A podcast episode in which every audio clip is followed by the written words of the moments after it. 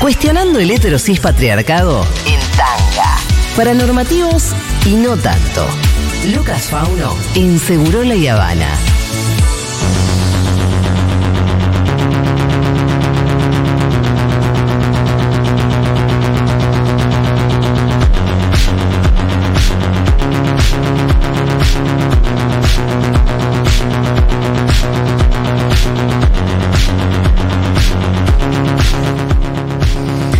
Luqui, ¿cómo va? Feliz año. Feliz año, Julita, Pitu. ¿Cómo Feliz va? año, Hola, Luca. Pituski, ¿cómo andan? Bien, acá estamos. Eh, Muy viernes.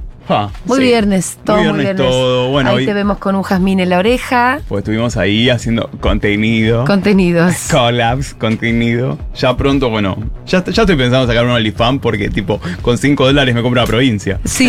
Eh, Entonces- vos estás con una gana de hacerte el OnlyFans, No, además, pero vivo regalándole al, al universo tanto material por gratis que cada tanto meto un freelance de venta, pero. Pero sistematizar eso. Claro, claro. Claro, porque una.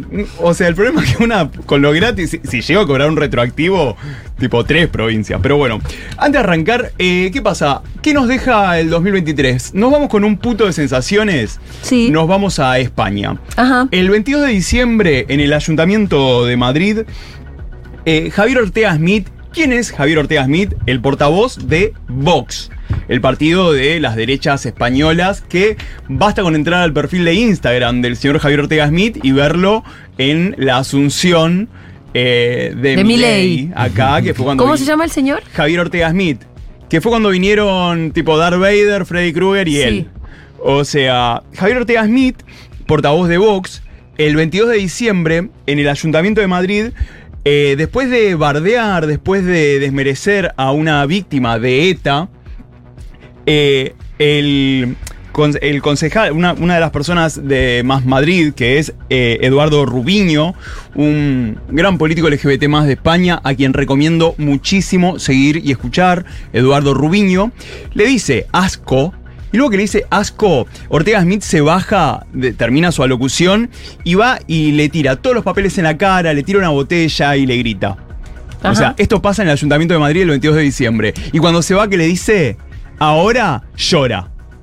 Le dice Ortega Smith. Ay, pero qué violento todo. Claro. Que, ¿Y saben qué detalle así entre, entre paréntesis?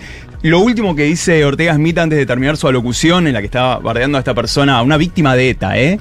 Está bardeando a una víctima de ETA y dice, sufre síndrome de Estocolmo. Por los mismos días que Milei decía que quienes nos quejábamos del DNU sufríamos eh, del síndrome de Estocolmo. Como que algo que también habla Sí, como sí, de, de- de una estructura. Bueno, sí, que no es algo eh, exclusivo de Argentina, es algo no, más. me- por eso antes de pasar a Argentina me parece importante hablar de España, porque mismo esta persona de Vox es la misma persona que estuvo acá en la Asunción. Entonces, si ellos tienen ese tipo de uniones, si ellos tienen ese tipo de conexiones, me parece que nosotras, nosotros, nosotros también tenemos que empezar a pensar nuestras políticas de manera global. Digo, eh, Más Madrid, que es la coalición de respuesta a las derechas en España, eh, vive todo el tiempo estos. Ortega, Ortega Smith es una persona que ha tenido muchas de estas situaciones. Si bien ahora se lo se votó para. eh, ¿Tenemos audio de alguna de esas cruces? eh, de ese cruce no, no traje audio, ahí estuve flojo. Pero, ¿qué pasa? Eh, Smith además le pone una penalización por esto, pero ¿sabes lo que es? Es una, una no vinculante. Como que hay un repudio y todo, pero no, esto no tiene ningún tipo Puede no hacerlo si quiere. ¿Cuál es la penalización? no, o sea, se le, pro- se le proponen en contra. Dicen que no Sí. se puede eso, porque además él también es diputado. Sí. Pero todo esto, ¿sabes por qué también lo traigo? Porque ¿sabes cuándo sucede, Julita? Sucede en un Madrid en el cual Ayuso, Díaz Ayuso, otra política muy cercana a los gobiernos locales, derogó leyes LGBT En España, el año pasado, ahora se concretaron, se concretaron en la derogación de leyes LGBT. Entre ellas, por ejemplo, eh, pasan a, en las leyes de, de personas LGBT, sacan las palabras como personas trans e identidad de género para reemplazarlas por transexual, que es una palabra completamente patologizante. Es cuando son palabras que se utilizan mucho desde espacios de Organización Mundial de Salud, de espacios de salud mental para patologizar. Y en vez de hablar de identidad de género, por ejemplo, hablan de condición sexual. También, por ejemplo, en las políticas de terapias de conversión, Sí. eh, quitan, si bien, a ver qué pasa. Si bien eh, lo quitan en Madrid, todavía corren con el aval de las leyes eh, nacionales.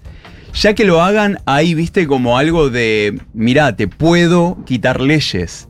Por ejemplo, en la ley relativa a terapias de conversión, dejaron eh, que no se puede atacar la orientación sexual, pero quitaron identidad de género. Y además, ¿qué hacen? Dicen que los informes psicológicos o psiquiátricos no son discriminatorios. O sea que viene un psicólogo, un psiquiatra y dice mierdas, pestes de voz medievales y por esta ley derogada no se puede considerar como un acto de discriminación. También invierte la carga de prueba. Si vos vas y presentás en una, en una denuncia, vos como víctima tenés que demostrar que sos víctima. No es que la persona a la que, contra la que está yendo tiene que demostrar que no lo hizo.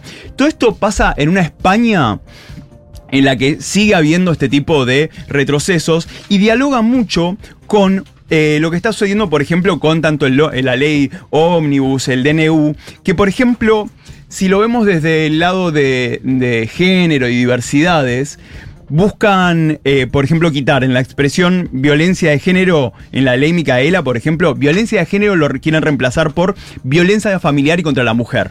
Es Claro. decir, invisibilizar por fuera de lo que no sea la familia. Y cuando hablamos de familia nos referimos a mamá, papá, hija, hijo, tía de sangre. Digo, no, no hay. volver al otra- concepto de violencia doméstica. Total, ¿entendés? Claro. El domo, lo interior. Casi. sí, casi que estamos- que existe, pero en todo caso existe en la esfera privada y en Claro. una familia Claro. constituida como las que nosotros conocemos. Total, y además, eh, no es que estamos negando esto, lo que estamos es sumando eh, aspectos. Sí, claro. No, no es que venimos desde las diversidades o disidencias a decir, no, no, no, voy a- en tu familia no existe más. No, ahora es, che, mira, pasa esto y, y demás. Por ejemplo, eh, eh, bueno, en la ley de los mil días elimina personas gestantes, que ya es un debate que lo hemos dado mucho cuando fue ley de aborto.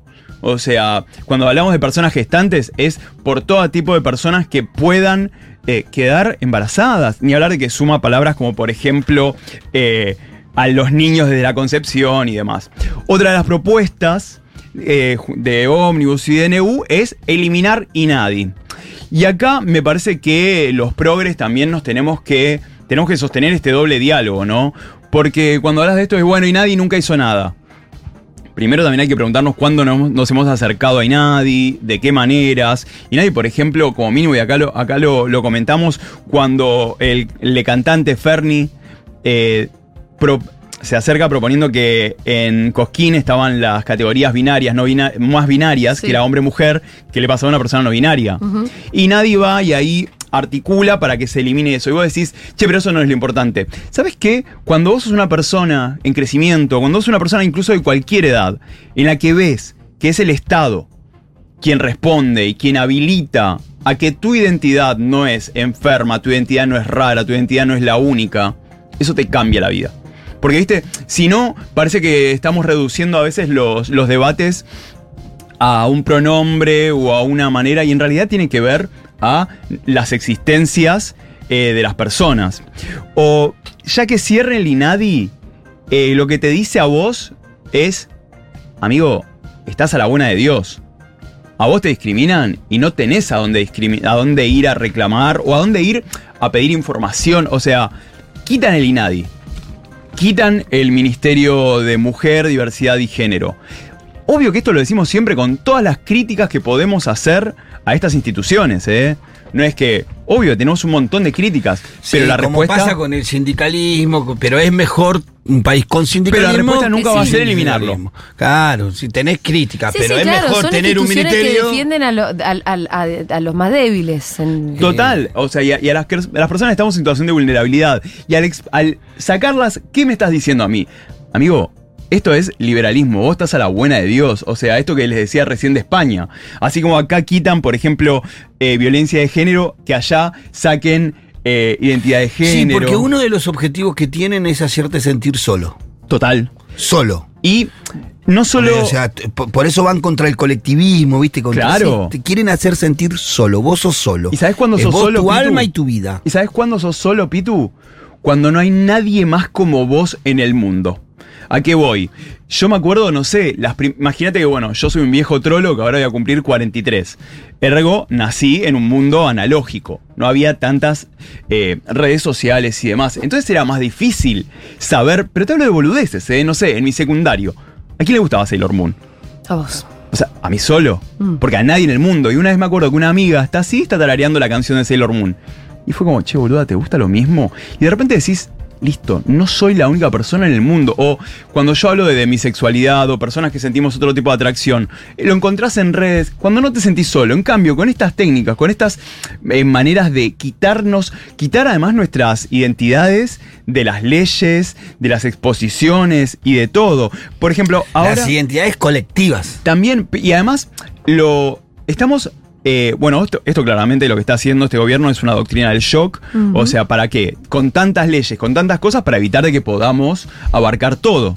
Porque si no, podemos. Ley de salud mental. Ley de salud mental. O sea, de repente que se pueda cicatrizar, que se pueda atacar de esa manera. Las personas LGBT vivimos con situaciones de salud mental muy vulnerables. Desde imagínate una persona que no puede ir a buscar, no puede ir a buscar trabajo porque llegaste, te miraron y te dicen vos no. ¿Cómo vas a pensar en acceder a una consulta terapéutica? ¿A una consulta psicológica, a una consulta psiquiátrica o a pagar tu medicación? Entonces, todo está derivado. Siempre decimos cuáles son las leyes LGBT Todas. Porque si no puedes acceder al trabajo, Sí. porque por tu identidad no podés y te Claro. expulsan, ¿cómo vas a pagar un subte a 110 pesos? Y eso nos lleva a qué? ¿Qué pasó con la ley de cupo laboral travesti trans? ¿Qué pasó? Las leyes de cupo, cupo laboral travesti trans no y de discapacidad, hay un decreto, que es el decreto 84 barra 2023, que dice que estas personas eh, por cupos están protegidas.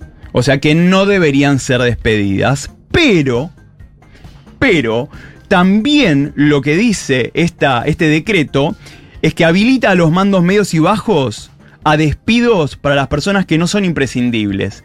Entonces, si bien sacamos este decreto para que no digas nada, hay como un bueno, pero hay que Este ver. decreto que estás hablando es un decreto que. Posterior. a post- ahora. a post- sí, posterior. Y el 84 Claro, barra porque 2023. apenas ah, cuando ellos avanzan con el primer decreto, eh, con el decreto lo que dicen es, eh, viste, que no se renuevan automáticamente. Del- no, en el, anuncio de, eh, en el anuncio de Caputo fue. Sí, del que no se 2023. renuevan los, los contratos del último año.